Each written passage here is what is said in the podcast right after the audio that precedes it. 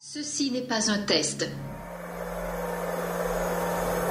Mes chers compatriotes, depuis quelques semaines, notre pays fait face à la propagation d'un virus, le Covid-19, qui a touché plusieurs milliers de nos compatriotes. Restez chez vous. Restez chez vous. Restez chez vous. Restez chez vous. Restez chez vous. Restez chez vous. On va tous mourir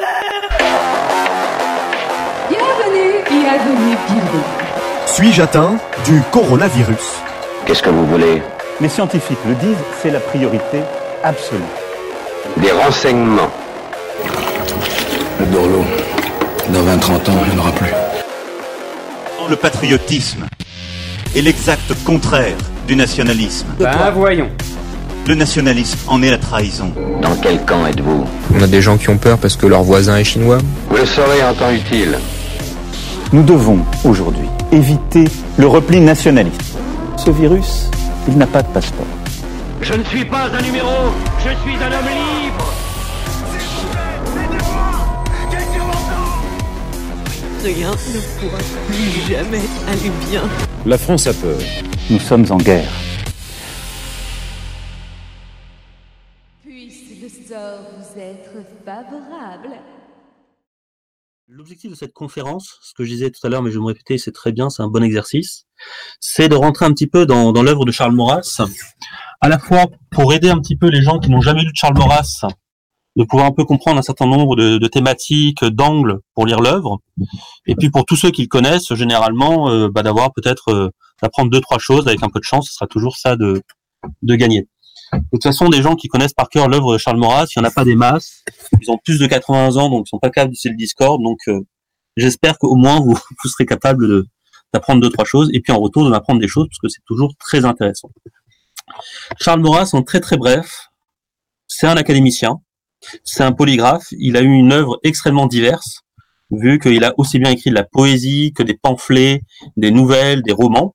Il a touché à des styles littéraires très différents, euh, avec des styles qui ont un petit peu varié, vu qu'au début il faisait plutôt partie euh, des avant-gardes littéraires de son époque, et donc euh, il a été plutôt, on va dire, dans un style romantique, et il a rejoint notamment une école littéraire de son époque qui s'appelait l'école romane, et il, s'est figé dans une forme de néoclassicisme. Voilà, donc il a touché cet aspect-là. Il est né le 20 avril 1868 et il est mort le 16 novembre 1952, ce qui signifie que mine de rien, il a vécu 84 ans, euh, ce qui est quand même assez honorable euh, à cette époque-là. Et euh, ce qui est assez intéressant, parce que ça signifie que c'est quand même quelqu'un qui a marqué assez durablement euh, son époque, ne serait-ce qu'en termes de, de durée de production et d'œuvre. Ce qui, contrairement à une légende un peu tenace, euh, Charles Maurras n'a pas du tout fondé l'Action française. Elle a été créée en 1899 par Henri Vaugeois et Maurice Pugeot au Café de Flore. Et donc c'est assez rigolo parce que le Café de Flore euh, et de manière plus générale les bars de Saint-Germain euh, sont aujourd'hui plutôt euh, rattachés à l'existentialisme et à Sartre. En fait, le Café de Flore est depuis très longtemps a très longtemps eu une réputation d'être plutôt un café de droite vu que c'est un endroit où on pouvait croiser par exemple un Barès euh, ou les félibrés de droite, c'est-à-dire des auteurs provençalistes proches de Mistral, qui s'opposaient à une vision un petit peu socialiste qu'avait un certain nombre de félibrés, et euh, qui s'opposaient justement à un diktat de euh, la culture euh, française, et qui étaient intéressés euh, de mettre en avant des cultures locales. Mais Maurras, en fait, on le rattache beaucoup à l'Action française. Premièrement, bah, parce qu'il a écrit quand même énormément d'articles. Maurras, il a écrit plus de 10 000 articles et euh, 95% ont été écrits dans l'Action française. Et euh, les 10% euh, restants, ça doit être à peu près dans des revues pro l'Action française. Et puis il y a 1% un petit peu euh, qu'il a écrit dans quelques revues quand il était plus jeune, euh, notamment la, revue de la réforme sociale. Euh, et surtout, en fait, c'est lui qui a fait basculer cette très jeune revue qui était plutôt nationaliste et républicaine vers une revue royaliste et qui a proposé une armature intellectuelle qui en a fait une véritable machine de guerre qui a permis à l'Action française d'être une école intellectuelle d'aussi grande envergure que l'école marxiste qui était donnée par le PCF. Maintenant euh, qu'on a dit tout ça, ce qui est absolument génial, c'est que vous avez tout ce que vous avez besoin de savoir sur la biographie de Maurras. Et on, va s'arrêter, on, on va s'arrêter là sur, sur la partie biographique, et on va rentrer un petit peu sur euh, la question de savoir euh, qu'est-ce que c'est que la doctrine de Maurras. Le problème de, de Maurras, c'est qu'il est un petit peu comme le gouvernement, il a une pensée qui est complexe. C'est-à-dire que euh, on pourrait rentrer par plusieurs biais de Maurras. Il y a généralement quatre grands euh, chemins d'entrée. On peut parler de et aller vers Maurras par le nationalisme. On peut y aller par la décentralisation, vu que c'est un thème qui était important chez lui. On peut y aller par la littérature, et puis on peut tout simplement y aller par le royalisme. C'est autant de grands chemins, généralement, qui vont mener euh, vers la lecture de Maurras. Alors, aucun chemin n'est meilleur qu'un autre. Il n'y a aucun chemin qui va donner, évidemment, toute euh, la dimension de la pensée euh, de Charles Maurras. après, moi, je vais quand même juste me permettre de vous donner un petit peu le mon chemin. Mais d'abord, brièvement, on va regarder ces quatre, ces quatre grands euh, chemins. Sur la question du nationalisme, c'est euh, un, un, peu altruisme de dire que euh, Maurras, c'est l'un des grands penseurs du nationalisme français, et le 19e siècle, de manière générale, est le siècle du nationalisme. C'est-à-dire qu'au 19e siècle, on a tout un, tout un ensemble de courants, de réflexions, mais aussi politiques, qui euh, visent à mettre en avant la primauté de la nation, et à essayer de défendre et à mettre en avant, encore une fois, euh, l'identité d'une nation et comment euh, celle-ci doit être défendue et quel est le, le destin ou euh, les orientations qu'il faut mettre en avant en cohérence finalement avec cette forme de la nation, avec son existence. Maurras, il a un nationalisme qui est un petit peu particulier parce qu'il l'appelle le nationalisme intégral. Alors par intégral, il faut pas entendre que c'est un nationalisme qui est intégriste, mais tout simplement qu'en mathématiques, c'est un nationalisme qui ne cesse au fur et à mesure qu'on avance d'être de plus en plus complet. Et la fin de ce nationalisme, l'aboutissement, la, bonne approche de ce nationalisme, c'est de comprendre qu'il n'y a pas de véritable nationalisme français qui ne soit pas un nationalisme royaliste. Et c'est vrai que c'est assez intéressant parce que quand on regarde les grandes figures euh, du nationalisme français, ce sont souvent des figures qui euh, se sont régulièrement posé la question du roi que ce soit pour trancher euh, pour, contre, ou tout simplement pour une position de dire je sais pas. Donc on verra plus tard. Faut voir enfin, c'est que Maurras, et c'est une grande partie de son succès, est capable de proposer un système nationaliste. Par exemple, vous avez une figure comme Déroulette, et pas Déroulette, comme j'ai écrit le PowerPoint, qui était un auteur un petit un poète et un général qui a voulu euh, défendre à l'Assemblée nationale une vision nationaliste, mais qui n'était pas véritablement capable d'expliquer euh, qu'est-ce que c'était la nation, quelles étaient les conditions de survie de la nation, comment euh, défendre une politique nationaliste. Le problème, c'est que si vous dites nous sommes nationalistes parce que notre objectif c'est de défendre l'héritage culturel, géographique, historique qu'est une nation, mais vous vous contentez de dire bah il faut faire l'union des droites ou il faut voter à droite, bah, vous n'allez pas aller très loin puisque vous êtes obligé de collaborer avec un certain nombre de gens qui ne pensent pas, qui soi-disant pensent comme vous, mais qui finalement vont pas réellement vous amener là où vous avez envie, ou euh, tout simplement euh, vous allez manquer de cohérence ou être simplement dans une position consistant à dire je suis de droite, je suis nationaliste parce que je suis pas gauchiste. Et là, si vous voulez, euh, vous n'amenez pas forcément quelque chose de très intéressant, vous n'êtes pas forcément capable de dépasser des clivages politiques et partisans pour mener vers le bien commun, c'est quand même l'objectif final du nationalisme. Maurras, c'est aussi, comme je le, disais, euh, un auteur littéraire, un, poète. Alors, c'est bien de le rappeler, c'est un membre de l'Académie française. Il a été élu en 1936 au fauteuil numéro 16. C'est le 576e académicien français. Il a été radié euh, après-guerre euh, comme le, maréchal Pétain ou Abel Bonnard et, d'autres auteurs de l'Académie française. Cependant, comme Pétain, son fauteuil n'a pas été remplacé de son vivant ce qui était un signe de respect de, de l'Académie française. Et pour la petite anecdote, vous pouvez trouver euh, sur YouTube, enregistrement YouTube, où euh, vous avez Charles Maurras, qui euh, tout simplement récite son discours d'entrée à, l'Académie française, et qui justement met en avant un petit peu sa singularité de positionnement à l'Académie française, parce que c'est un auteur qui est nommé à l'Académie française, non pas pour une œuvre, on va dire, purement littéraire, mais pour une œuvre politique. Et donc qui a des volets moins nobles que ce que l'on peut entendre généralement par la littérature euh, classique. Comme je disais, bon, Maurras, c'est aussi un auteur polygraphe, donc il a énormément écrit. Il a sorti deux recueils de poésie et qui ont euh, qui n'ont pas seulement été des œuvres qui ont pu intéresser les gens de l'action française, mais aussi des profils extrêmement euh, divers. Ça a été un critique littéraire, c'est même le, le noyau de son œuvre avant qu'il balance, qu'il aille vers la politique. c'est essentiellement d'avoir été un, un, critique, et notamment d'avoir été l'un des premiers à s'apercevoir à quel point l'œuvre d'un Maurice Barrès, par exemple, était une œuvre extrêmement novatrice à l'époque. Enfin, euh, comme, je, le redisais tout à l'heure, hein, Maurras, euh, c'est un punk littéraire dans sa jeunesse. C'est-à-dire que s'il arrive à une conception classique, c'est pas du tout parce que il est rentré dans les petits canaux de l'école républicaine et qu'on lui a dit bah il faut admirer euh, la littérature classique française parce que c'est un idéal que l'on ne pourra jamais redépasser. Mais au contraire, Maurras a fait toute une approche. Il a extrêmement bien lu un certain nombre d'auteurs romantiques et surtout de l'école symboliste. Pour, vous rappeler un petit peu, euh, la monarchie met en, avant, avec notamment l'Académie française et euh, les bourses pour un certain nombre d'auteurs, le classicisme qui est une approche littéraire qui valorise le respect des, règles et euh, les références à l'antique. Après la Révolution, il y a des basculements littéraires, avec notamment l'apparition du romantisme, qui euh, va faire l'éloge des sentiments contre un petit peu des, des, formes un peu desséchées de raison, et qui au contraire libérer la littérature. Victor Hugo proposant notamment de mettre un bonnet rouge à la littérature, ce qui est une référence évidemment euh, à la Révolution. Ce qu'il faut voir, c'est que le romantisme est profondément ambigu d'un point de vue politique, vu qu'il va naître plutôt dans les milieux royalistes. Et si vous lisez par exemple Balzac, euh, Les Espérances perdues, on vous présente le royalisme, comme, les royalistes, comme étant des partisans du romantisme, mais au contraire les républicains, comme étant des partisans du classicisme. En fait, ça va basculer avec Victor Hugo, qui euh, va devenir, qui va quitter son romantisme originel pour devenir une sorte de prophète républicain. Et quelque part, il va y avoir un aggiornamento de toute cette littérature romantique française par la République, et c'est ce qui explique pourquoi l'action française euh, s'oppose autant au romantisme.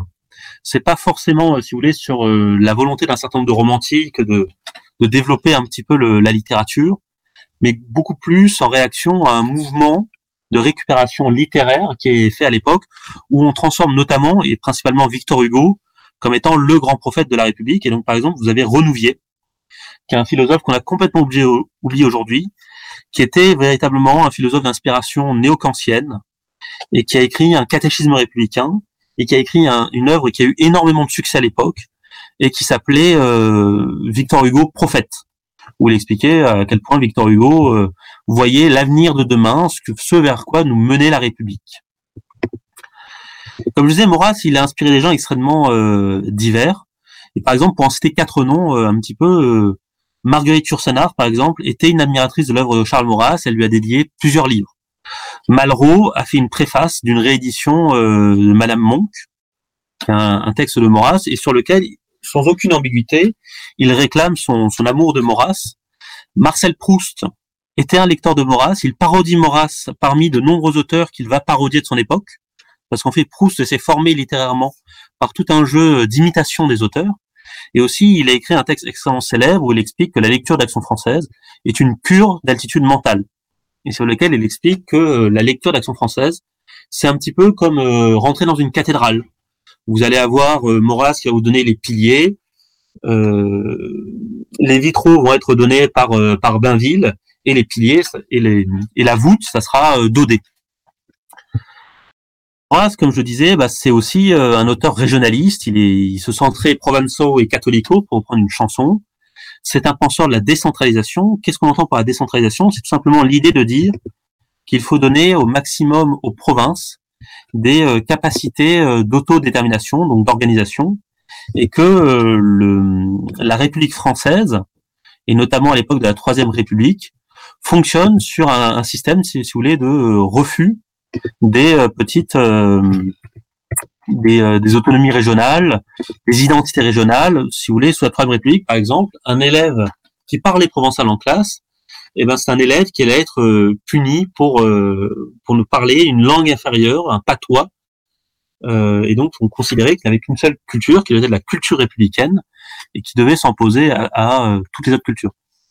Pour la petite anecdote, pour ceux qui arrivent à le voir sur le, le PowerPoint en slide 11, la photographie que vous voyez de Maurras, c'est Maurras qui est chez lui à Martigues. Et Maurras, toute sa vie, a gardé une relation avec sa ville euh, natale et avec la Provence, euh, en prison euh, avec, Xavier Vallat.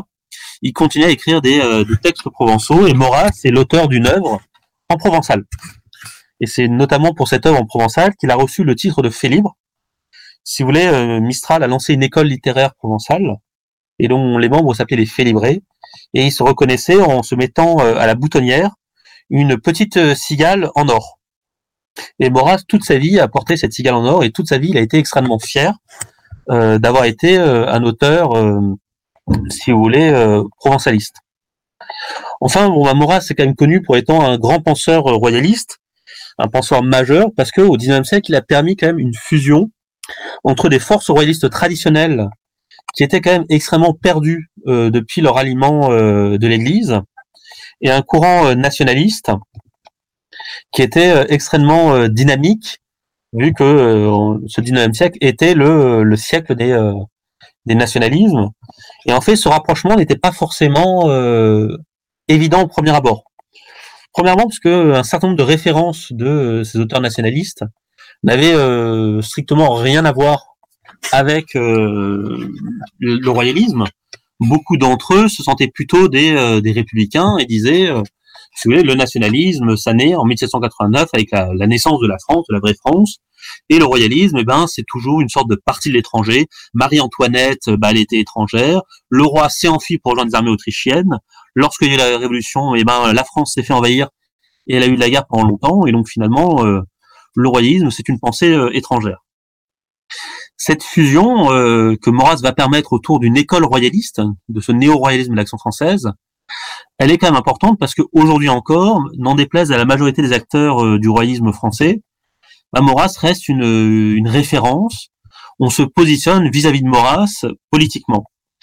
Si vous prenez par exemple la dernière vidéo de Sacre TV sur euh, la monarchie absolue, et ben vous avez un passage très couillon, mais c'est leur droit, sur euh, Charles Maurras, euh, et donc il se positionne quelque part vis-à-vis de, de Charles Maurras. Ensuite, c'est important parce que euh, Maurras euh, casse ce royalisme royaliste, qui, comme il il le- il l'attaque dans euh, trois idées politiques, est un peu un royalisme, si vous voulez, euh, qui euh, aime la monarchie à hauteur que la monarchie est finie. Et Maurras, au contraire, il veut un royalisme de combat, en disant que euh, le but, c'est pas de pleurer la, royalisme- la royauté passée, c'est de remettre en place une royauté française, parce que nous en avons besoin aujourd'hui, la royauté. Ce qui nous intéresse, ce n'est pas la royauté d'il y a mille ans, c'est la royauté pour demain. C'est la royauté qui nous sauve, c'est la royauté qui défend la France. Alors, je vais pas rester au plaisir de vous mettre une petite citation sur Chateaubriand, qui est euh, quand même resté euh, pour beaucoup à l'époque l'auteur, euh, si vous voulez, qui a incarné cette sensibilité de, de royalisme euh, romantique. Et donc Maurras dit, par exemple, Chateaubriand n'a jamais recherché dans la mort et dans le passé le transmissible, le fécond, le traditionnel, l'éternel. Mais le passé comme passé et la mort comme mort furent ses uniques plaisirs. Bon, bah écoute, ça, fait un peu mal pour Chateaubriand. Euh, mais effectivement, c'est ce qui est assez intéressant sur un certain nombre d'auteurs royalistes de l'époque, et on le voit très bien avec un, journal comme Le Soleil qui se veut être le Gaulois, excuse-moi, qui se veut être un journal euh, royaliste, c'est que ce sont des journaux qui sont à la fois et légalistes, et donc qui disent bah le mieux c'est la royauté, mais nous ne nous donnerons pas les moyens euh, d'obtenir la royauté. Donc évidemment, c'est un peu dans ces conditions, c'est un peu compliqué de faire avancer ces thèses si on dit bah on veut quelque chose mais on donne pas les moyens de l'avoir quoi. Si je veux manger une pomme, bah, j'ai intérêt d'aller dans, dans le jardin me chercher une pomme ou d'aller en acheter une.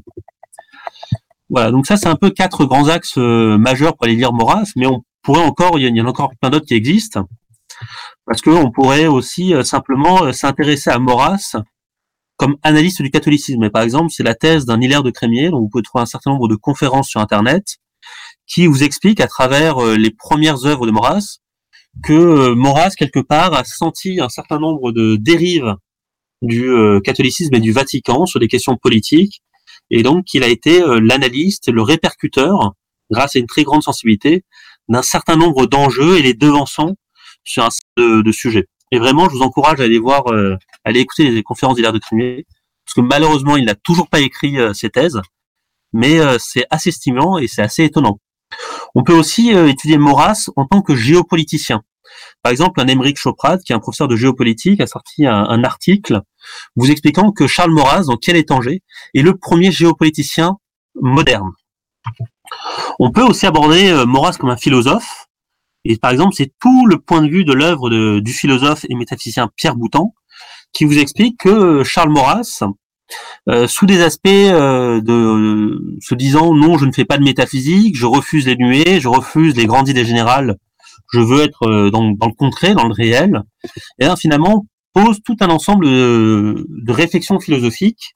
Et c'est extrêmement visible, par exemple, si vous prenez l'un de ces textes, qui s'appelle L'avenir de l'intelligence, sur lequel on reviendra, où Maurras met vraiment en avant un certain nombre de réflexions qui euh, ne sont pas de l'histoire, qui ne sont pas de la littérature et qui sont vraiment de la philosophie avec des analyses de concepts et des déploiements. Alors, qu'on s'en réjouisse ou qu'on le déplore, il y a aussi une autre manière, un autre angle de rentrer dans, dans Maurras, qui est tout simplement l'antisémitisme, euh, parce que c'est un sujet sur lequel euh, malheureusement beaucoup de chercheurs vont rentrer, vont s'intéresser à Maurras en tant que que penseur antisémite. Une autre grille de lecture et qui est, euh, qui est assez étonnante, c'est celle en tant que technocritique et anti-progressiste. Alors dire que Maurras n'est pas progressiste, à la limite, ça, vous n'aurez pas forcément beaucoup de, de difficultés euh, à l'imaginer.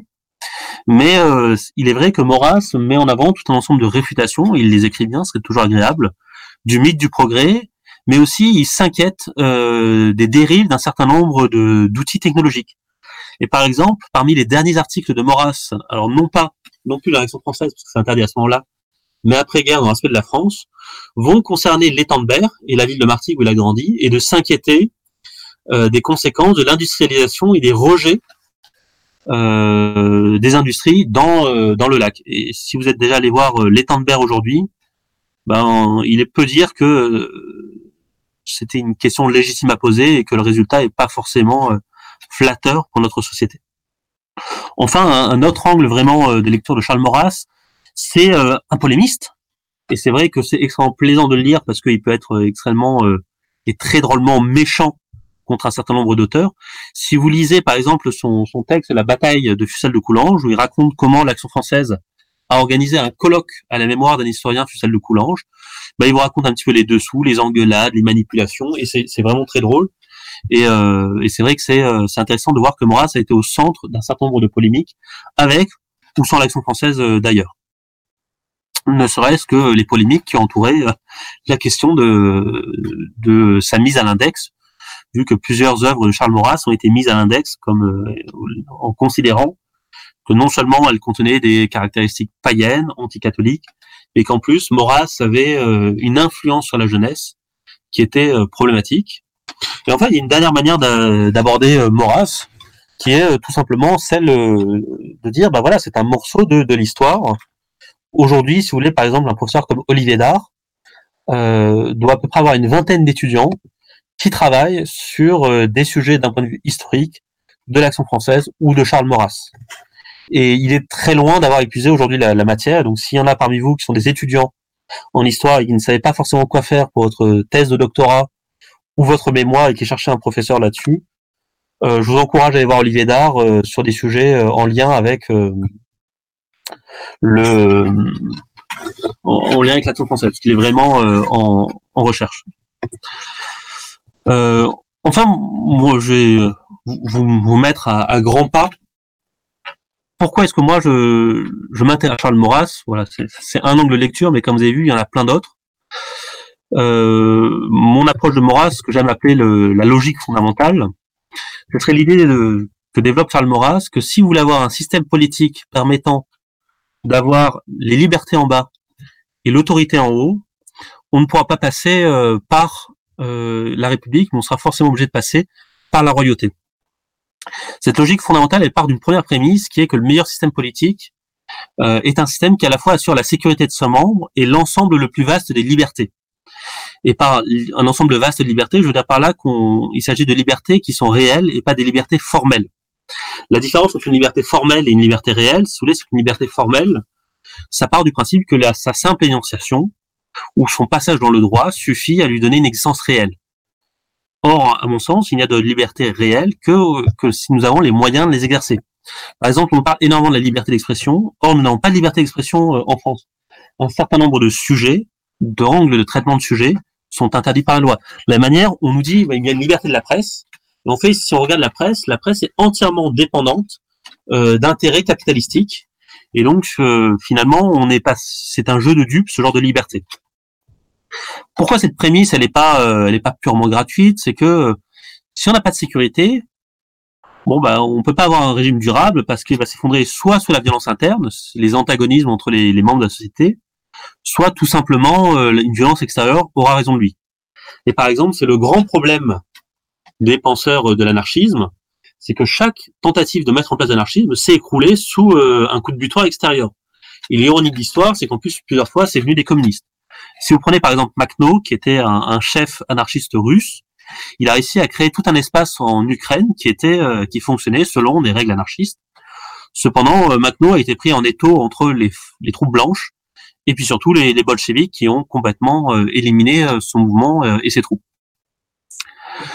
Pourquoi il nous faut quand même des libertés?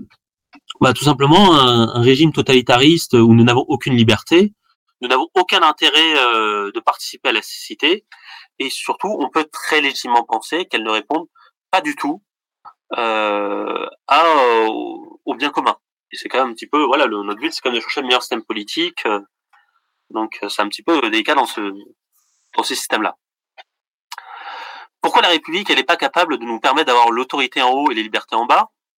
Eh ben, c'est euh, tout simplement parce que euh, la, République a un problème d'arbitrage.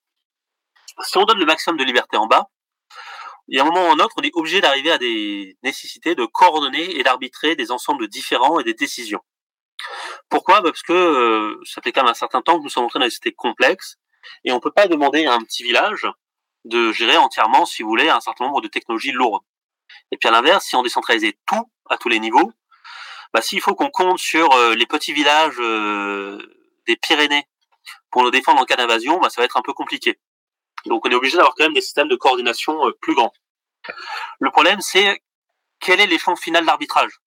Parce que chaque fois qu'il y a un antagonisme entre des forces à peu près égales, on crée un nouvel échelon, bah, on finit par en créer ad vitam aeternam, et donc on rentre dans un système complètement absurde. Normalement, en démocratie, si on est cohérent, bah, l'arbitrage final, c'est la majorité. Le problème, c'est que la majorité euh, ne donne pas forcément la qualité de, de l'arbitrage. Secondement, c'est même pas un arbitrage durable. C'est-à-dire que, pour prendre un exemple simple, il y a quelques mois, la grande majorité des Français pensaient que la fermeture des frontières était impossible et que le libre-échange, bon gré, mal gré, était une chose relativement euh, bonne et agréable. Bon, bah aujourd'hui, avec le coronavirus, il y a plus grand monde qui le pense. Alors, tant mieux pour nous. Mais ça montre bien que le propre de la majorité, c'est de ne pas avoir de connaissances, mais uniquement des opinions. Et le propre d'une opinion, ben, c'est de changer, c'est de se contredire, euh, c'est de ne pas forcément euh, savoir pourquoi. Qu'est-ce que c'est qu'une croyance fondamentalement? Et c'est la définition que donne par exemple Platon dans le Thé et Tête. C'est une croyance qui est vraie et justifiée. Les opinions, ben, c'est qu'une croyance. Alors au mieux, elle est vraie. Au mieux, elle peut se justifier, mais elle n'est pas les deux en même temps. Et c'est quand même un peu embêtant de temps pour faire de la politique, parce que si on passe notre temps à, à défaire ce qu'a fait l'autre, ben on va pas aller très loin. Et c'est le problème que l'on a sur les questions d'arbitrage, c'est qu'on voit très bien qu'avec une démocratie parlementaire, eh ben, ce que la droite va faire, la gauche va le défaire, et ce que la gauche aura fait, ben, la droite va le défaire. Et donc, on est dans un éternel jeu de destruction, et on n'est pas sûr qu'il y ait véritablement le côté de euh, créatrice, comme pouvaient euh, l'espérer euh, des auteurs libéraux. Le second problème, c'est que historiquement, la République a des problèmes avec les libertés réelles et elle préfère largement des libertés formelles. Pourquoi? Parce que la République, déjà, elle s'appuie largement sur un système de droit euh, sur lequel elle va lui donner une importance euh, démesurée, vu qu'on va partir du principe que euh, le droit s'appuie sur euh, une pyramide du droit, de Kelsen, et que finalement vous allez avoir des, règles fondamentales et que par-dessus on peut construire un édifice parfait qui va parfaitement bien réguler les relations humaines et le fonctionnement de la société. Le problème est de Kelsen, et il l'a bien vu à la fin de sa vie, en revenant notamment beaucoup plus à des thèses schmittiennes, c'est que ça c'est bien beau, mais ça n'existe pas.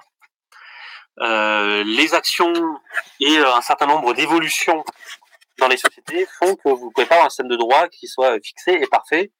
Et même à ce moment, l'application de la loi même euh, pose problème. Et c'est pour ça qu'on a besoin, si vous voulez, d'exceptions. Et que le, roi, son rôle est notamment d'assurer normalement la justice et d'être capable à certains moments de dépasser ce qui est simplement euh, de l'ordre des, des textes de droit et de trancher dans le sens de ce qui peut être le plus juste euh, ou tout simplement de donner à un certain moment un peu de, souplesse. C'est notamment important pour assurer la justice, mais aussi pour assurer la survie du pays en cas de crise. Aujourd'hui, vous avez un article, par exemple, de Valeurs Actuelles expliquant que Macron est tout à fait favorable au traitement du professeur Raoult, sauf qu'il est pieds et mains liés à un ministère de la Santé qui est bloqué par des lobbying particuliers, et notamment par euh, l'ancien époux d'une certaine ministre de la Santé qui laissera euh, un souvenir impérissable dans, dans, dans nos annales. Pourquoi aussi il n'aime pas les libertés réelles? Ben Parce que les libertés réelles, elles sont euh, rarement euh, égales. Et finalement, négocier des libertés, négocier des contrats de ce que l'on peut faire, va créer des inégalités. Et ces inégalités, la République les refuse par définition. Or, nous, nous avons tendance à penser, euh, dans le, dans le sillage de Maurras, c'est ce qu'il explique par exemple dans euh, euh, l'inégalité protectrice que vous trouvez dans les idées politiques, c'est qu'une inégalité qui est protectrice et donc qui vise à protéger les plus faibles est une chose qui est bonne en soi. Et notre société, même si elle est républicaine, même si elle est égalitariste et compagnie, elle a encore plein d'inégalités protectrices. Un enfant est inégal comparé à ses parents. Et tant mieux. Parce que si on dit qu'un enfant il est égal de ses parents, bon, bah, ça va être la bérésina parce qu'il n'est pas forcément en mesure de prendre les bonnes décisions ou de savoir le meilleur. C'est intéressant quand vous demandez à des enfants euh, d'écrire des programmes politiques, bah, un truc, un, un item récurrent, c'est ben moi je veux que euh, à tous les repas il y ait des bonbons. Alors si on faisait ça, le lobby des dentistes serait absolument ravi, euh, mais l'état des dents des enfants de la nation, ça serait, ça serait une catastrophe. Quoi. Donc c'est bien qu'il y ait ce genre d'inégalité. Euh, des handicapés mentaux très lourds qui sont sous curatelle, c'est une, une inégalité protectrice. Que nous n'ayons pas exactement, euh, nous ne sommes pas sur un plan d'égalité avec un policier euh, dans le cadre de ses fonctions, tant mieux. Mais la, la, République, elle, elle est prise entre le bienfait de un certain nombre de ces inégalités protectrices et son approche qui est de dire nous assurons à tout le monde la fraternité, la liberté et puis soi-disant l'égalité. Enfin, on sait très bien que la République, elle n'est pas capable de nous permettre d'avoir euh, les libertés en haut et les, libertés en bas, excuse-moi, et l'autorité en haut, parce qu'on voit très bien que chaque fois que euh, la République a tenté de mettre en place des politiques de décentralisation, ça n'a jamais fonctionné. De Gaulle qui a tenté de, faire euh, ce genre de choses, on a obtenu un petit peu de la décongestion, mais pas véritablement des autonomies locales, et on n'a pas réellement réussi à créer des dynamiques de d'encourager les gens d'intervenir dans euh, leur vie locale davantage. Même si on a cette chance en France d'avoir vraiment euh, un réseau d'associations qui permet euh, quand même aux gens de, de s'impliquer dans la vie locale et de manière beaucoup plus efficiente que de passer soi-disant par ce qui normalement relève chez nous de la République, donc c'est-à-dire les votes, qui ne donnent pas grand-chose. Enfin, il y a un vrai problème, si vous voulez, pour, pour la République, c'est que on sait que la démocratie est incapable d'assurer notre sécurité. La République, comme elle change d'opinion, elle est incapable d'avoir sur le long terme une géopolitique. Et par exemple, on voit très bien que ces dernières années, on a sacrifié une politique euh, en faveur du monde arabe que la France a pu avoir et sur lequel on peut avoir des, critiques légitimes, mais on l'a sacrifié au nom d'une politique des droits de l'homme dont on ne sait pas très bien, euh, si vous voulez, ce qu'elle nous amène euh, réellement, ni le, bien fondé de ce que l'on peut faire. Et tout simplement, le fait d'avoir basculé euh, d'un système géopolitique à un autre a fait qu'on a perdu un certain nombre d'anciens alliés et on n'est pas sûr qu'on ait réellement gagné des meilleurs alliés. De la même manière, on voit très bien qu'en situation de crise, il y a un vrai problème de la République pour nous protéger. Et aujourd'hui, euh, si vous voulez, on n'a plus de masques d'entreprises françaises qui fabriquent des masques parce que notre propre ministère de l'Intérieur, par un très grand homme politique adoré des milieux cathos, qui est Pierre de Villiers, ben on a vendu la dernière entreprise française qui, pour l'armée, vendait, euh, produisait et vendait des masques euh, de protection en cas de, de problèmes bactériologiques. Voilà, donc ça c'est vraiment euh, c'est une manière de, de lire Maurras. Et moi c'est celle qui personnellement euh, à laquelle je suis plus attaché. Mais encore une fois, voilà, il y a plein d'autres manières de lire Maurras qui sont intéressantes. Et ce qui, ce qui fait de Maurras véritablement un grand auteur, c'est que on peut être disciple de Maurras pour des choses extrêmement variées.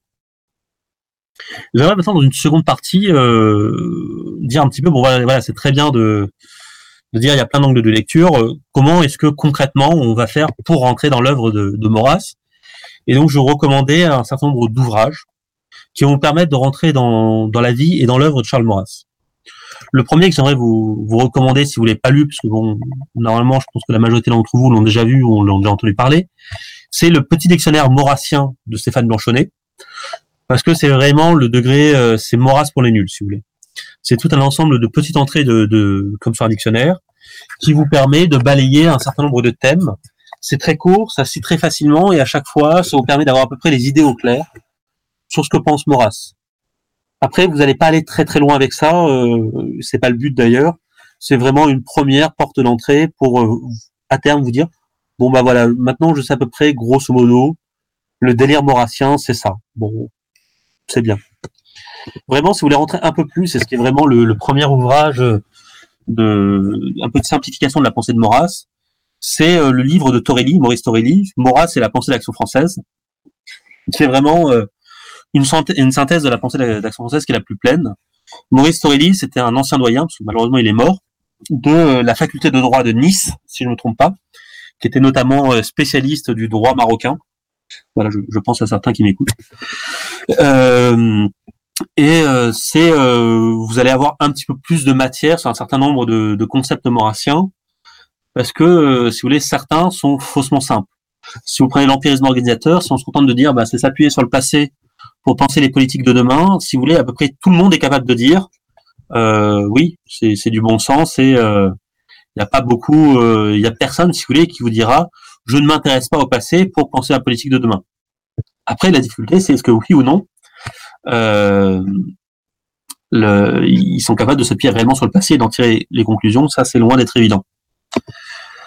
Ensuite, vraiment un ouvrage qui est beaucoup plus intéressant, qui va être une biographie de Maurras, c'est euh, l'ouvrage d'Olivier Dard, Charles Maurras, qui s'appelait à l'origine Le Maître et l'Action et qui est devenu dans la réédition de 2018 le nationalisme intégral. Et c'est un peu dommage parce que le Maître et l'Action mettait vraiment euh, l'accent sur une spécificité de l'action française et sur quelque chose d'extrêmement intéressant sur Charles Maurras, qui est qu'il y a toujours une tension dans l'action française entre l'action, qui était le mouvement, les canaux du roi, les vendeurs volontaires, et la réflexion, qui était le journal.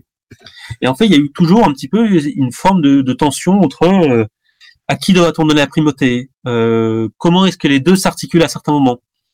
Si on prend l'exemple de l'affaire Dreyfus, par exemple, c'est euh, typiquement une réussite de l'action française, et c'est ce qui lui a permis de progresser, dans le sens où le mouvement des canaux du roi est vraiment en phase avec le journal qui est capable de donner des outils intellectuels, un certain nombre d'articles, de commentaires, de livres et même d'affiches pour militer efficacement. Notamment, l'Action française va proposer dans un des journaux euh, une grande feuille jaune, ce qui sera appelé le petit médaillon jaune, euh, qui euh, est un, rap un, un rapport d'un procès, et en encourageant les militants à le diffuser et à le coller. Et donc notamment euh, un militant comme euh, Maxime Réal Delsart, qui donne son nom au camp d'été d'Action française, va se pointer à un, à un énième procès en lien avec l'affaire Dreyfus et va s'amuser à jeter le, le médaillon en hurlant bon Dreyfus est coupable. Il va terminer en garde à vue et sortant de garde à vue, il va passer euh, les concours des beaux-arts qu'il va réussir. Ce qui vous prouve que vous pouvez euh, militer efficacement et réussir de belles études si vous y arrivez.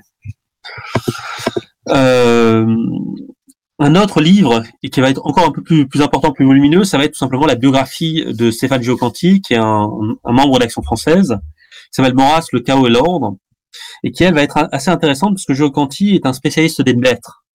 Et vraiment, il va beaucoup plus s'attarder à analyser Maurras sur son influence dans le monde intellectuel, et notamment auprès des auteurs, et comment euh, les racines intellectuelles de Maurras, qui sont très littéraires, comme on le disait avant, ont pu jouer euh, dans sa manière de percevoir un certain nombre d'événements et euh, de montrer cette force de Charles Maurras, que quelque part cette position littéraire lui, lui des, des, tours à certains moments, mais ça lui a aussi permis d'avoir une espèce de hauteur de vue qui nous est précieuse et qui rend Maurras intéressant d'être lu aujourd'hui. Euh, parce que quelque part il y a quelque chose de non périssable, de durable, et ce qui signifie que Maurras quelque part a réussi son, son enjeu qui est de créer un nationalisme intelligent qui met en avant des choses qui durent, parce que lui-même a trouvé des moyens dans son œuvre euh, de durer. Notamment dans cette biographie, vous aurez vraiment des passages très intéressants sur le, le euh, provençaliste. Enfin, il faut quand même en parler. Il y a, il y a deux ans est sorti un, un livre d'Axel Tisserand, que certains d'entre vous connaissent plutôt sous le nom de François Marcillac, qui est un membre du bureau politique et qui surtout écrit de, de magnifiques euh, éditos toutes les semaines euh, sur le site d'Action française, qui est Actualité de Charles Maurras, Introduction à la philosophie politique pour notre temps. Et aujourd'hui, c'est vraiment euh, l'ouvrage de référence euh, de sur Charles Maurras, et notamment pour mettre en avant à quel point euh, Charles Maurras a une conception très spécifique de la cité, et qui est encore très moderne et euh, très pointue. Et effectivement, Maurras, sur ses conceptions de la cité, par exemple, va largement euh, anticiper un mouvement euh, comme le mouvement des communautaristes américains, donc qui n'a rien à voir avec ce que nous on entend par communautarisme, mais qui est vraiment des penseurs américains plutôt euh, issus des libéraux américains et qui sont revenus à des formes un petit peu de d'ethno-nationalisme euh, et de défense de la communauté, de pensée identitaire, comme on dirait nous en Europe, euh, en mettant justement en avant ben, euh, que euh, le bon fonctionnement de la cité, à un certain moment, doit passer par euh, certains régimes d'exception qui euh, l'emportent sur un certain nombre de, règles un petit peu, on va dire, abstraites. donc justement, on en parlait d'Axel Tisserand et Canty, les deux ont sorti un cahier de Lerne. Donc, cahier de Lerne, bon, j'imagine que tout le monde doit connaître, mais si vous voulez, c'est des, cahiers qui sont à chaque fois consacrés à un auteur et qui sont sortis par la maison d'édition euh, les, les cahiers de Lerne, et donc qui à chaque fois euh, vont mélanger des textes extrêmement divers, donc des textes de l'auteur, des textes euh, d'autres gens sur lui et des, des, productions individuelles de différents intellectuels sur cet auteur. Et celui sur Maurras est assez intéressant parce que ça parle beaucoup d'admiration euh, que des gens très divers ont pu avoir euh, envers Maurras. Et vous avez notamment Sarah Vajda, par exemple, qui a écrit un article, alors qui est pas entièrement euh, favorable à Maurras, mais qui reconnaît finalement un certain intérêt euh, envers euh, Charles Maurras. Êtes très courageux, parce que là on rentre vraiment sur des, ouvrages pour rentrer dans Maurras qui sont énervés. Vous avez Pierre Boutan, euh, avec Maurras, la destinée et l'œuvre. C'est comme je le disais, ça c'est vraiment le Maurras métaphysicien. Et c'est l'avantage de Pierre Boutan, c'est que c'est un vrai métaphysicien, donc on va dans des idées très complexes, très abstraites, donc on a vraiment droit à un Maurras qui est très très intéressant. Le problème de Pierre Boutan, c'est que c'est un métaphysicien, donc euh, pour le lire, ben c'est complexe, et surtout il sait écrire, mais pas lisiblement. Et donc si vous voulez, vous pouvez lire une première fois le livre pour apprécier euh, toute la richesse de la prose euh, de Boutan, une seconde fois pour essayer de le comprendre, et puis une troisième fois pour vous apercevoir finalement vous avez rien compris depuis le début. Mais c'est quand même un, un ouvrage qui est très stimulant parce que Boutan est probablement la seule personne au monde à avoir lu l'intégralité de l'œuvre de Charles Maurras. Et c'est vrai que ça lui permet de sortir un certain nombre de, de textes, de thèmes que l'on n'a pas forcément vu chez Charles Maurras, et de vraiment mettre en avant que euh, quand Maurras s'attache aux libertés réelles, dont je parlais tout à l'heure, cela ne signifie pas, euh, contrairement à ce que lui-même avait euh, pouvait avoir tendance à dire un peu rapidement, qu'il ne croit pas, par exemple, en l'existence de la liberté, au, au sens euh, de la liberté individuelle, notre liberté de, de choisir A plutôt que B au sens vraiment métaphysique du terme. Pareil sur, euh, sur les livres très velus, vous avez un livre de Victor Nguyen qui s'appelle Aux origines de l'action française, intelligence et politique à l'aube du XXe siècle, qui est euh, un énorme pavé qui est sorti en 91, qui est une très belle année vu que c'est l'année de ma naissance, et qui tout simplement euh, raconte le parcours de Charles Maurras et euh, le bain intellectuel dans lequel il a pu baigner, de sa naissance jusqu'à son arrivée à l'action française. Et c'est vraiment très intéressant parce que c'est euh, Victor Nguyen se plonge vraiment dans la littérature de l'époque, dans l'importance du thème de la décadence que la décadence pouvait avoir dans les mentalités euh, à l'époque. Encore une fois, ça c'est quelques livres, mais il en existe encore plein d'autres, parce que euh, par exemple, vraiment à titre d'illustration, vous avez un Jean, Jean a sorti un livre sur Maurras, vous avez une très bonne biographie de Yves Chiron, la vie de Maurras, qui, a une biographie solide, euh, qui est pas forcément très très intéressant sur les questions intellectuelles, mais qui va euh, vous donner pas mal d'éléments euh, biographiques. Vous avez Bruno Goyer qui vous sort une biographie de Maurras conne, mais bon, c'est pas grave, Bruno est, est un abruti, donc euh, il ne déroge pas la règle, mais qui peut avoir quelques aspects assez intéressants sur sa manière dont il s'intéresse de manière scientifique à la manière dont euh, toute la vie de Maurras a été mis en place des faux Maurras. C'est-à-dire qu'on a mis en place des hommes de paille qu'on appelait Charles Maurras, mais qui ne correspondaient pas forcément à la réalité. Ou vous avez ensuite le livre d'Alain Sanders, Charles Maurras, euh, Prophète et résistant, qui est préfacé d'ailleurs par Hilaire de Crémé dont je parlais tout à l'heure, qui, euh, est assez stimulant pour nous aujourd'hui dans le sens où Alain Sanders finalement revient et remet en avant tout un ensemble de thématiques de Maurras qui, au sein même de nous, l'Action française, sont pas forcément les sujets sur lesquels on met plus l'accent aujourd'hui. Donc typiquement, euh, Alain Sanders s'intéresse beaucoup euh, à la condamnation de l'action française. Et il explique assez bien euh, ce qui, dans cette condamnation, euh, tenait lieu de l'idéologie, ce qui pouvait être légitime et pourquoi la position de l'action française de dire non possumus n'était pas simplement un acte d'orgueil, mais quelque chose de, de très réfléchi. Une troisième partie très personnelle de ce qu'il faut lire de Charles Maurras. Mais encore une fois, voilà, c'est une œuvre qui est tellement énorme que euh, c'est pas parce que c'est mon top 5 qu'il n'y a pas plein d'autres œuvres à lire. Mais euh, moi, je les aime bien, donc euh, voilà, je les recommande. Premièrement, je vous conseille d'acheter, avant même euh, mon top 5, le, les éditions de Charles, les éditions Robert Laffont, sous la collection bouquins, ont sorti euh, une réédition qui s'appelle Charles Maurras, L'avenir, l'intelligence et autres textes, qui est préfacée par Jean-Christophe Buisson, qui est un ancien de, chez nous de la revue Réaction, et qui en plus est établi et présenté par Martin Mott, qui lui aussi vient de chez nous. Donc c'est bien, on est en famille. Euh, et où, sur lequel vraiment vous trouverez euh, la plupart des textes intéressants de Maurras, et voire même ce qui peut être intéressant dans un certain nombre de cas. Si vous trouverez certains textes abrégés, je pense notamment à Quel étranger, qui a en fait un bouquin énorme, mais qui est qui a tellement de passages, de passages contextuels en lien, si vous voulez, avec euh, l'époque de Charles Maurras, que c'est aujourd'hui ça n'a pas forcément beaucoup de plus-value de les lire, et surtout ça tend nous à nous éloigner un petit peu de la, la conclusion qui est que la, la République n'a pas de, de, géopolitique fiable, qu'elle n'est pas capable de mettre en place un système diplomatique solide. Euh, voilà, une version abrégée, euh, c'est aussi bien pour nous. Quoi. Après, voilà, si c'est les puristes qui veulent le lire en entier, faites-vous plaisir. Premier texte auquel euh, j'aimerais vous encourager à le lire, c'est euh, L'avenir de l'intelligence dont je parlais tout à l'heure. Ce qui est intéressant avec ce, ce livre de Charles Maurras, c'est que euh, il met vraiment en avant la manière dont l'argent euh, a pris une place de plus en plus importante et à quel point toutes les questions euh, intellectuelles euh, vont finir par être soumises aux puissances de l'argent. Et typiquement aujourd'hui on le voit, et puis j'aurai peut-être l'occasion de vous en reparler de ça lundi sur la, la conférence sur la contre-culture. aujourd'hui, si vous voulez, une grande partie de la production culturelle dépend d'intérêts économiques. Le, les libraires aujourd'hui vivent en partie grâce aux ventes, euh, si vous voulez, d'un auteur comme eux, euh, d'auteurs comme BHL ou euh, Marc Lévy euh, ou un François Despnous, euh, si vous voulez, de, sous-littérature.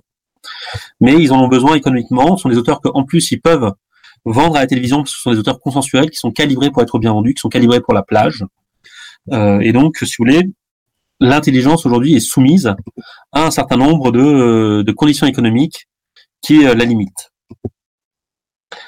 Le contexte sur lequel j'aimerais vous, vous encourager à lire, c'est l'idée de la décentralisation. C'est, ça fait partie des textes du basculement de Charles Maurras, où véritablement il passe d'un auteur purement littéraire à un auteur politique. Et euh, non seulement c'est intéressant parce qu'il conclut déjà aux idées de la monarchie sous l'influence de Frédéric Amouretti, qui était l'un de ses amis, qui malheureusement est mort très jeune, euh, mais qui a eu une grande influence sur Charles Maurras. Mais en plus, puisque c'est véritablement euh, l'ouvrage sur lequel se réfléchit euh, cette question de comment donner le maximum de liberté en bas. Comment hérisser de nouveau la France de petites libertés Comment sortir de cette approche qui consiste à dire vous avez un citoyen et vous avez l'État, il n'y a rien au milieu. Et où finalement les régions, ça devrait être des petits carrés, parce que c'est quand même ce qui a été proposé sur la Révolution. Comment se, se réapproprier à nous-mêmes l'idée que nos, nos, terroirs sont quelque chose de réel, d'incarné. Deuxième, euh, bon ben, je vous ai mis quand même là, je vais pas forcément briller par l'originalité, c'est euh, mes idées politiques. C'est euh, le bouquin que Maurras lui-même a écrit, enfin a fait compiler par son amante, comme étant euh, la synthèse un petit peu euh, de ses idées politiques. Et donc c'est très intéressant parce que c'est là-dedans que vous aurez euh, le fameux épisode du petit poussin de la politique naturelle où Maurras explique que la différence euh, entre l'homme et le petit poussin, c'est que le petit poussin qui sort de la coquille est parfaitement autonome, alors que l'homme est un héritier, il est dépendant de ses enfants, de ses parents qui le nourrissent, qui l'élèvent, et donc quand il devient autonome, eh ben il est endetté auprès de la société, et c'est pour ça qu'il doit redonner à la société. Il a reçu, donc il redonne. Contrairement à ce que peuvent imaginer un certain nombre d'auteurs libéraux, euh, en fait, nous, sans société, sans, organisation sociale, il n'y a pas d'individu. Euh, et de toute façon, il n'y a pas de, petits moglis qui existent de, tous les côtés euh, du, monde. Euh, et puis dans les idées politiques, vous avez un texte qui est assez passionnant où Maurras renvoie dos à dos, et ça, c'est ça vaut le coup d'être noté, Rousseau et Hobbes sur la, question contractualiste, et sur laquelle Maurras propose véritablement une vision de la naissance de la cité qui n'est pas tout à fait aristotélicienne, euh, on est capable de répondre aux théories du contrat, mais euh, qui en même temps est, cap est à cette sagesse de dire euh, non, l'homme sauvage n'est pas tout bon, et non, euh, l'homme euh, à l'état de nature, ce n'est pas simplement une vie de, de brute, nos, vies peuvent être euh, autre chose qu'une vie courte, méchante et cruelle. En quatrième ouvrage, je vous recommande, et en plus vous le trouvez euh, édité aux éditions de Lerne, L'ordre et le désordre. L'ordre et le désordre, c'est intéressant parce que ça fait partie des textes vraiment métaphysiques de Maurras. Et, euh, Maurras nous explique qu'il y a toujours euh, de l'ordre dans le monde, même si on n'a pas, pas l'impression, et que la défense de l'ordre, qui est aussi pour Maurras la défense du beau, du bien et du bon, euh, est quelque chose d'important. Enfin, en cinquième, bah, je, vous, recommande de lire la poésie de Maurras, et notamment le, la musique intérieure.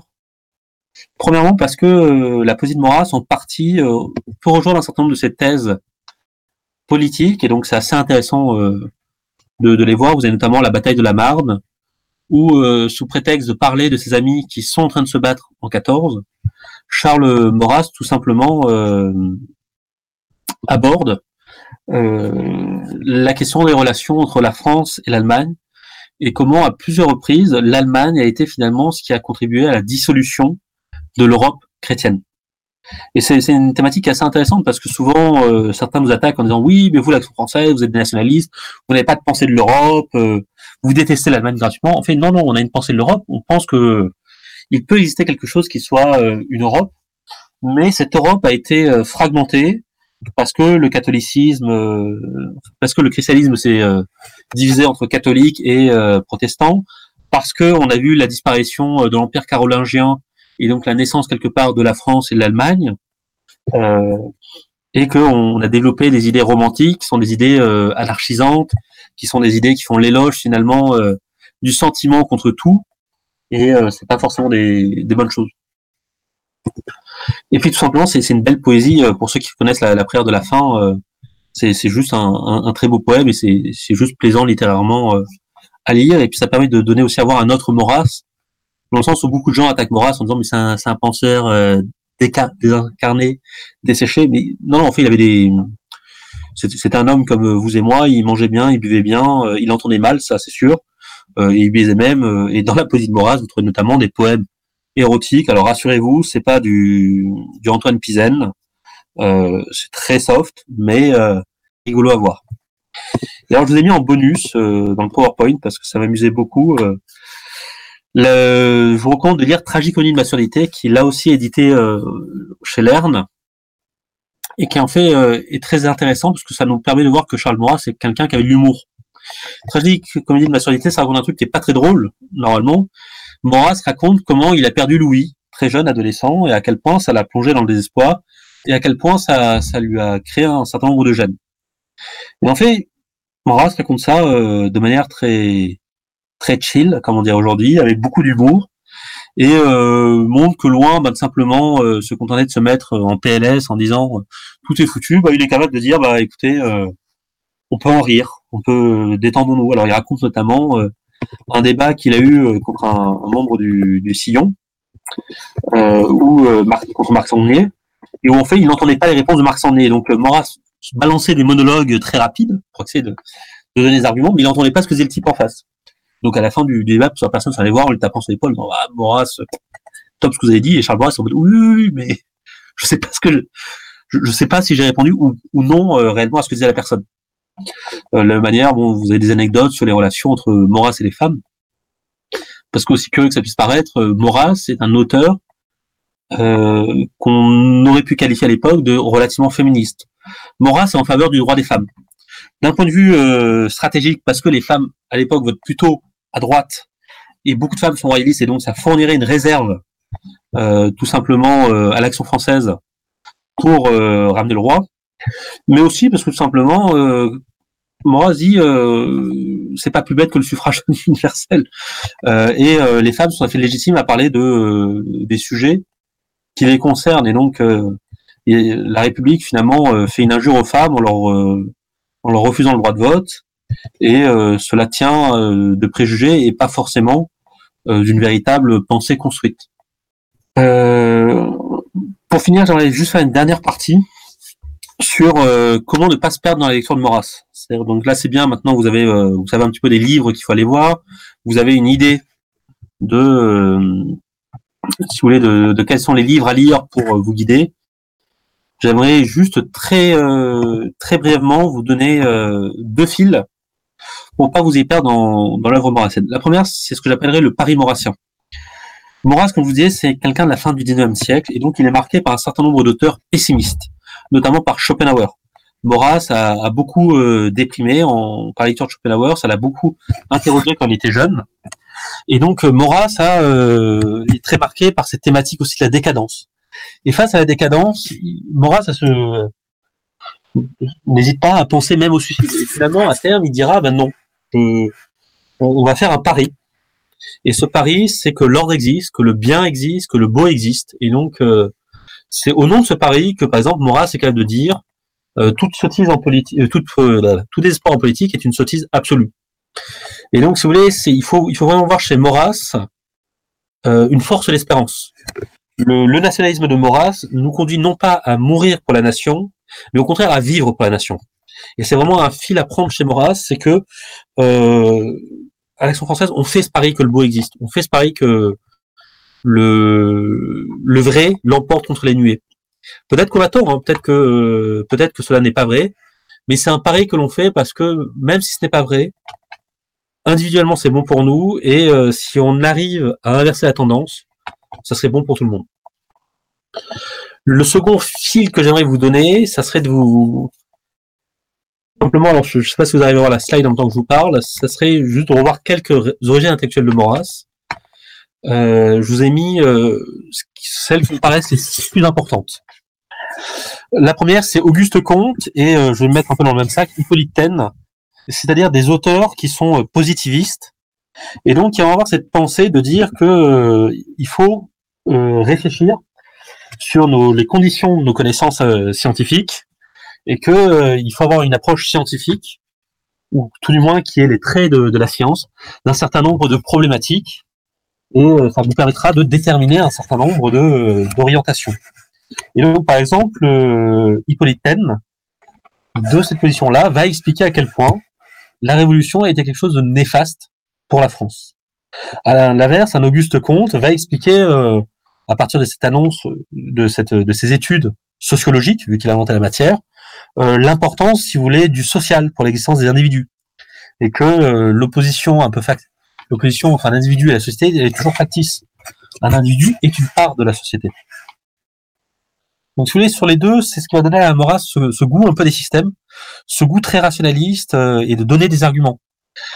Et c'est ça, ça fait partie des paradoxes de Maurras, c'est qu'à la fois c'est quelqu'un qui a une, une, très belle écriture, mais en, en même temps quelqu'un qui aussi va euh, euh, développer des réflexions et qui va mener des argumentations extrêmement serrées. Au, point d'ailleurs qu'un certain nombre de ses euh, opposants euh, intellectuels euh, trouvent qu'il est même franchement relou à revenir systématiquement à la charge avec de nouveaux arguments, de nouvelles idées. il a ce goût à la salle. Et avec ces deux auteurs, vous allez aussi avoir très important la philosophie de Charles Maurras, saint Thomas d'Aquin. Maurras a été formé intellectuellement par l'un de ses professeurs de philosophie dans son lycée à Aix, qui était l'abbé Penon, qui va terminer en étant évêque de Moulins. Et cette, euh, cet abbé Penon euh, va apprendre, va faire découvrir à Charles Maurras saint Thomas d'Aquin. Et Charles Maurras va même rater son bac, son baccalauréat la première année, bah parce que euh, il fait des excès de thomisme en face de professeurs rationalistes très inspirés par un néocantisme ou un cartésianisme un peu un peu imaginaire. De saint Thomas d'Aquin, Maurras va, va, vraiment retenir cette idée, euh, cet héritage aristotélicien, et euh, mais aussi cette idée que euh, il n'y a pas d'opposition entre foi, foi, et raison. c'est des choses qui vont inspirer durablement. Ensuite, il va y avoir la découverte de Mistral, qui va être une grande, quelque chose de très important pour l'intelligence de Maurras. Parce que Mistral va lui faire découvrir la décentralisation, ce qui va le mener vers le roi, mais aussi euh, toute la culture euh, provençale et donc l'importance des cultures locales. Il y a dans le même temps d'ailleurs qu'il découvre Mistral, il va découvrir Barès, qui est celui qui va apprendre à Maurras ce que c'est que le nationalisme. C'est-à-dire que ce que Maurras, lorsqu'il était un membre des, de la bohème littéraire de son époque, euh, n'est pas du tout nationaliste. Ça ne, ça ne l'intéresse pas. Or, Barès va l'entraîner notamment dans la rédaction de son journal qui s'appelle La Cocarde, et donc dans lequel Maurras va fréquenter des auteurs nationalistes, développer des thèses nationalistes et avancer sur ce genre de, de sujet. Et l'un des grands regrets de Maurras, c'est que Barès soit resté républicain, que, que Barès n'ait pas fait le saut euh, d'être un d'être royaliste. Et d'ailleurs, euh, si vous lisez l'enquête sur la monarchie, qui est euh, des séries de de discussions entre des intellectuels de l'époque et Charles Maurras, vous avez un passage sur sur ce que Barès dit, où Barès exprime ce qu'il pense du état maurassien, et Maurras lui répond.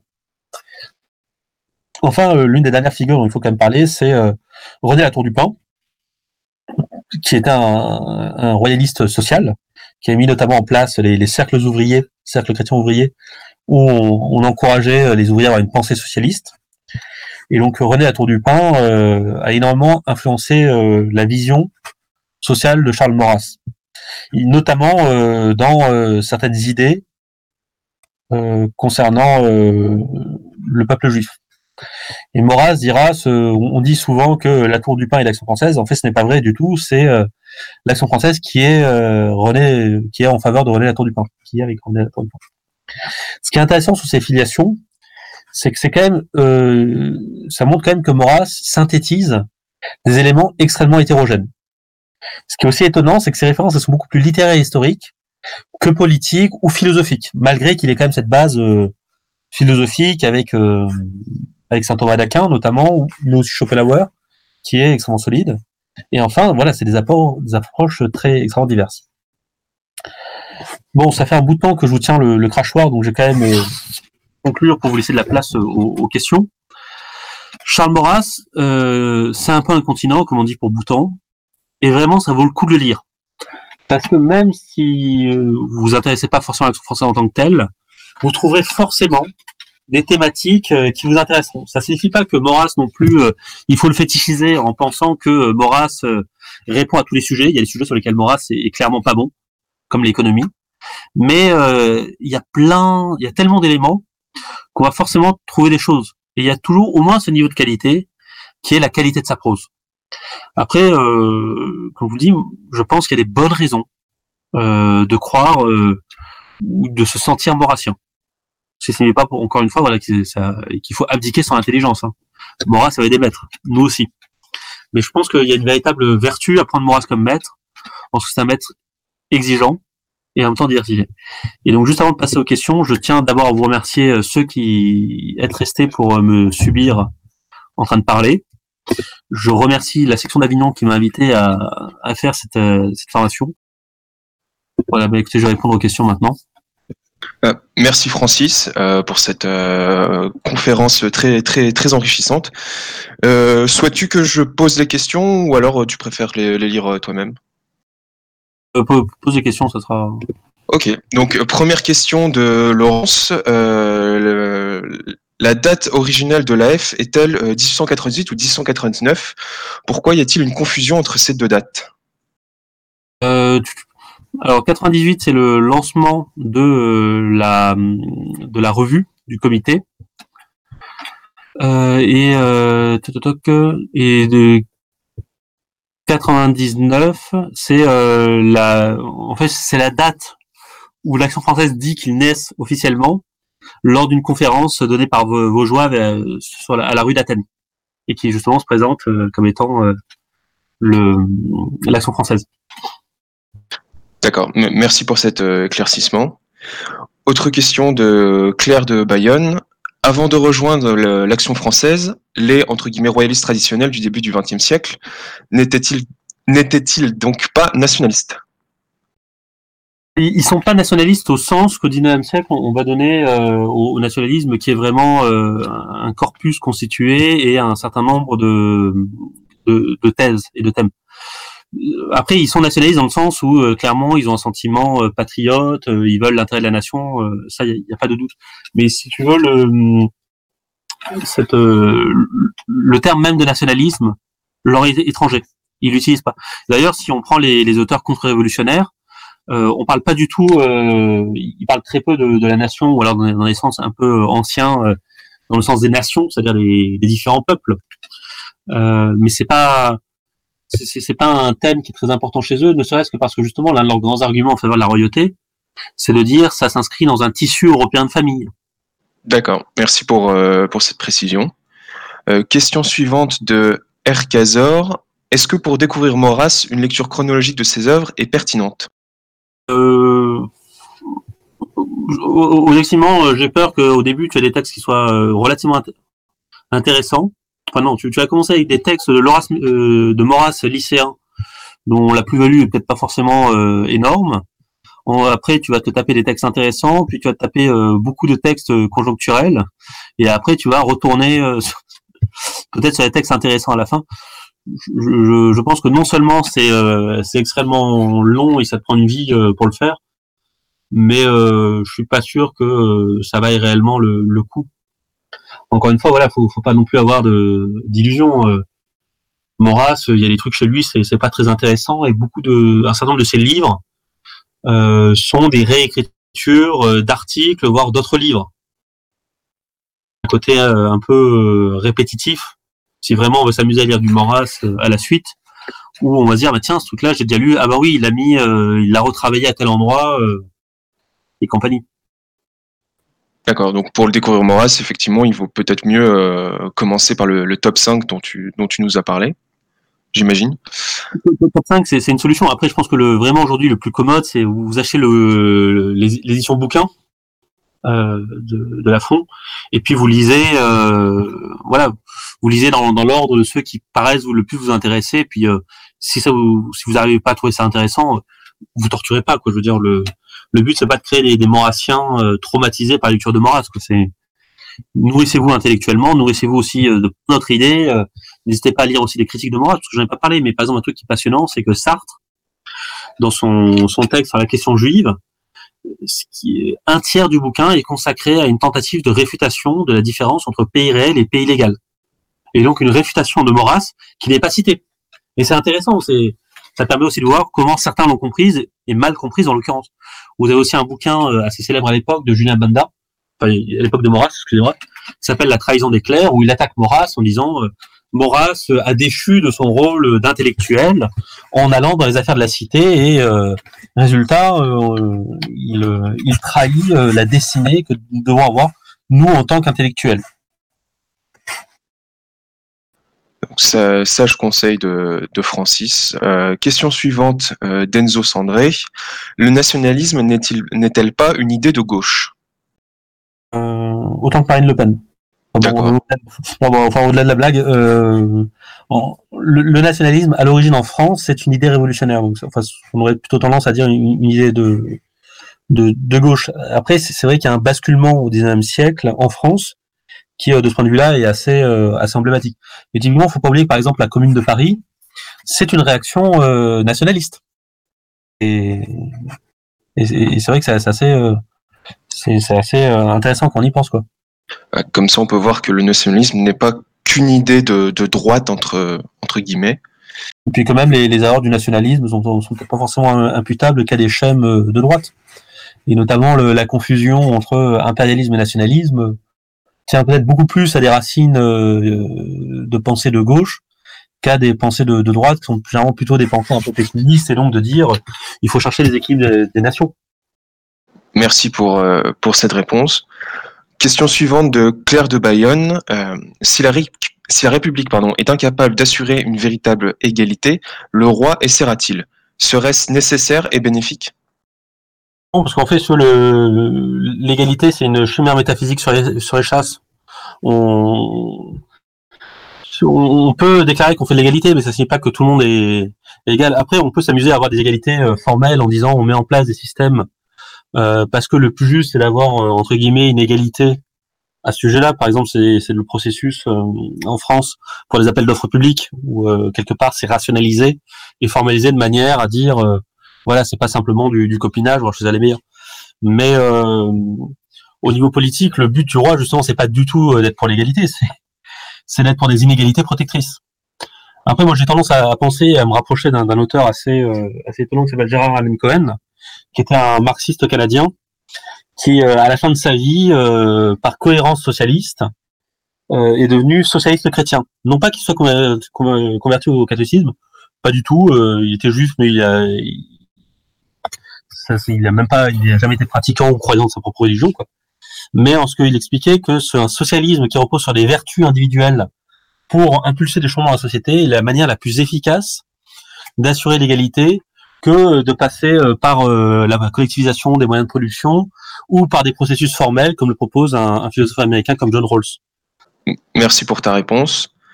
Euh, question suivante par Seigneur Noir. Donc, finalement, quelle est la différence entre cette doctrine, donc je pense qu'il veut parler du nationalisme intégral, et celle du fascisme? Alors déjà, je, vais parler, mais j'ai peur qu'il y ait des, experts du sujet qui soient dans, le fil, donc j'espère qu'ils nous feront leur conférence sur le, sujet les Bordelais, si vous m'entendez. Euh, le, point le plus important, c'est sur la question du rôle de l'État. Euh, encore une fois, notre but, c'est d'avoir euh, les libertés en bas, enfin ou l'anarchie en bas, si vous êtes plus provocateur comme moi, et l'autorité en haut. Le fascisme veut l'autorité d'en haut jusqu'en bas, et c'est la fameuse formule de Mussolini qui a extrêmement choqué Maurras et qui l'a répété à de nombreuses reprises.